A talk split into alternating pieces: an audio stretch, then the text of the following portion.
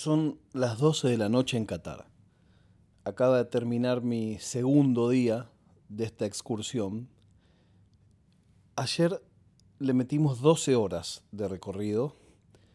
12 horas desde que salimos del hotel hasta que llegamos de vuelta al hotel. En el caso de hoy fue todavía más. Porque hoy salí del hotel yo a las 9 de la mañana y estoy volviendo a las 12 de la noche. ¿Me quejo? No. Pero estoy cansado, estoy muy cansado. Entonces, ¿qué hice? En cuanto entré a la habitación, fui a buscar el micrófono que traje para grabar el podcast y dije, si no lo grabo ahora, no lo grabo nunca. Y me dio alegría ver en la transmisión de Decidilo que mucha gente que escucha este podcast estaba mirando esas transmisiones. Y no necesariamente porque quisieran conocer Qatar. Encontré gente que dijo, qué bueno que al final salió como vos querías, qué bueno que estás transmitiendo. Y ahí, mientras hacía esa transmisión de video, me acordé por qué yo hago este podcast y por qué ahora estoy sentado en calzoncillos en una habitación antes de bañarme grabando esto.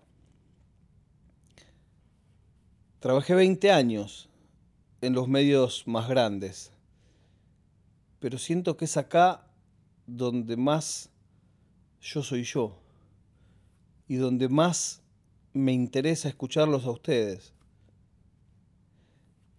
De Qatar, ¿qué puedo contar? Muchas cosas.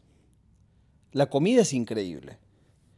Claro que van tres días que comemos casi siempre lo mismo.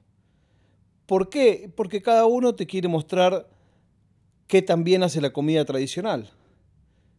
Pero hace tres días que venimos comiendo comida tradicional. A mí me encanta.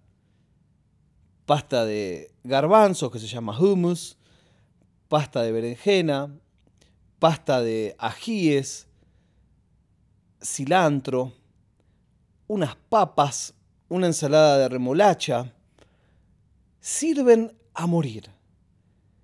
El primer almuerzo empezaron a traer todo este tipo de cosas, que si alguna vez comiste comida árabe, sabes de lo que estoy hablando.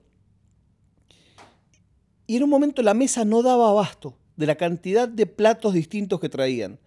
Y traían, y traían, y traían. Y en la mesa nuestra había esta delegación, somos gente de 25 países distintos, hinchas de fútbol de 25 países. En nuestra mesa había alguien de Egipto, había alguien de Omán, había alguien de Irak. Entonces ellos, que hablan árabe, nos dijeron, esperen, uno que hablaba en inglés, esto es solo la entrada. ¿Cómo solo la entrada? Sí, sí, sí, esto es solo la entrada, no se llenen. Y siguieron trayendo platos, ahí nos explicaron que en la comida en Qatar se sirven tres vueltas de entradas distintas. Recién después el plato. El plato era carne a la parrilla, pollo, cordero, una especie de tubos, como si fueran unos cubanitos de carne, que si alguna vez vieron a Burak en Instagram, este cocinero turco, saben de lo que estoy hablando, que él toma carne picada y la pone alrededor de una espada y después saca la espada una vez que está cocido, entonces queda como una especie de tubo con, con la carne hecho. También comimos unos niños envueltos en hoja de parra, que es espectacularmente rico. Hoy comimos eso mismo caliente. Y hoy tuvimos postres, y los postres son muy curiosos. Los dos postres que nos sirvieron hoy eran con queso.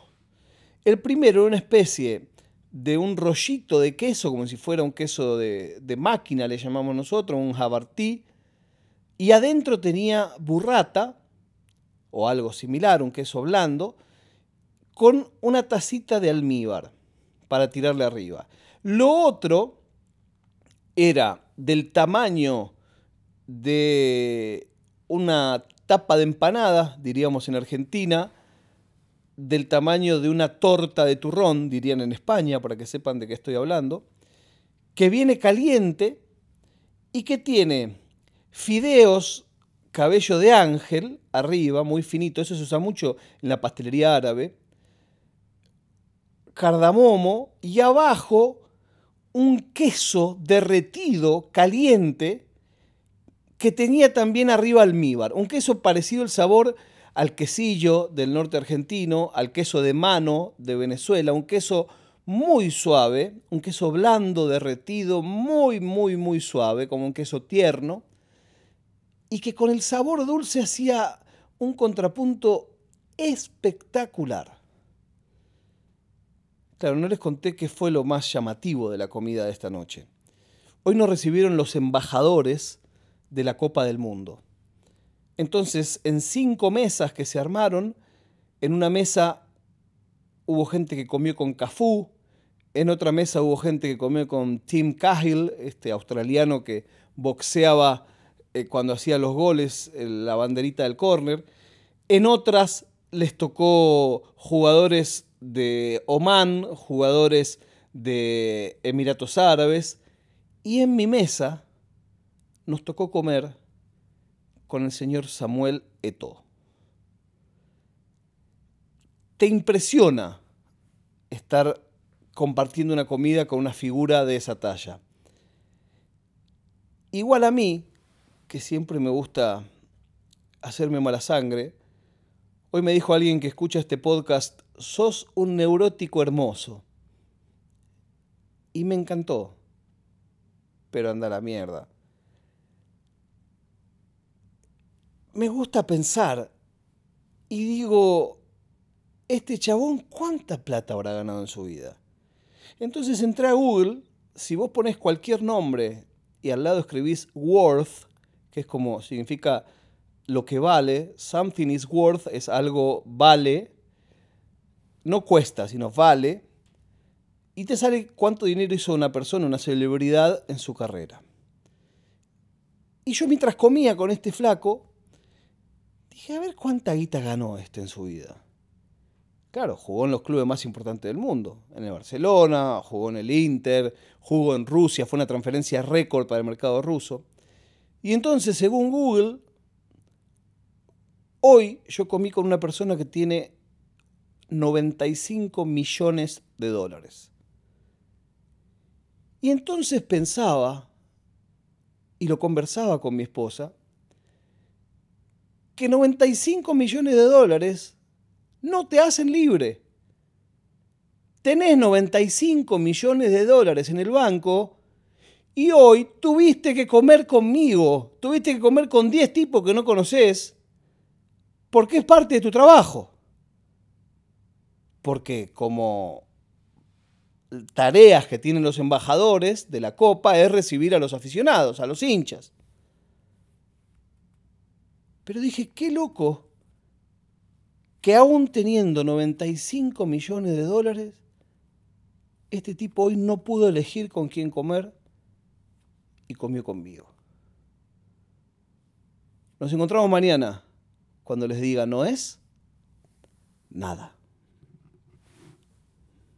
Ah, un minuto, antes de que me olvide. La prueba de vida del día de hoy es que The Best el balón de oro es para el señor Lionel Andrés Messi. Esa es nuestra prueba de vida. Ahora sí les digo, hasta mañana y no es nada.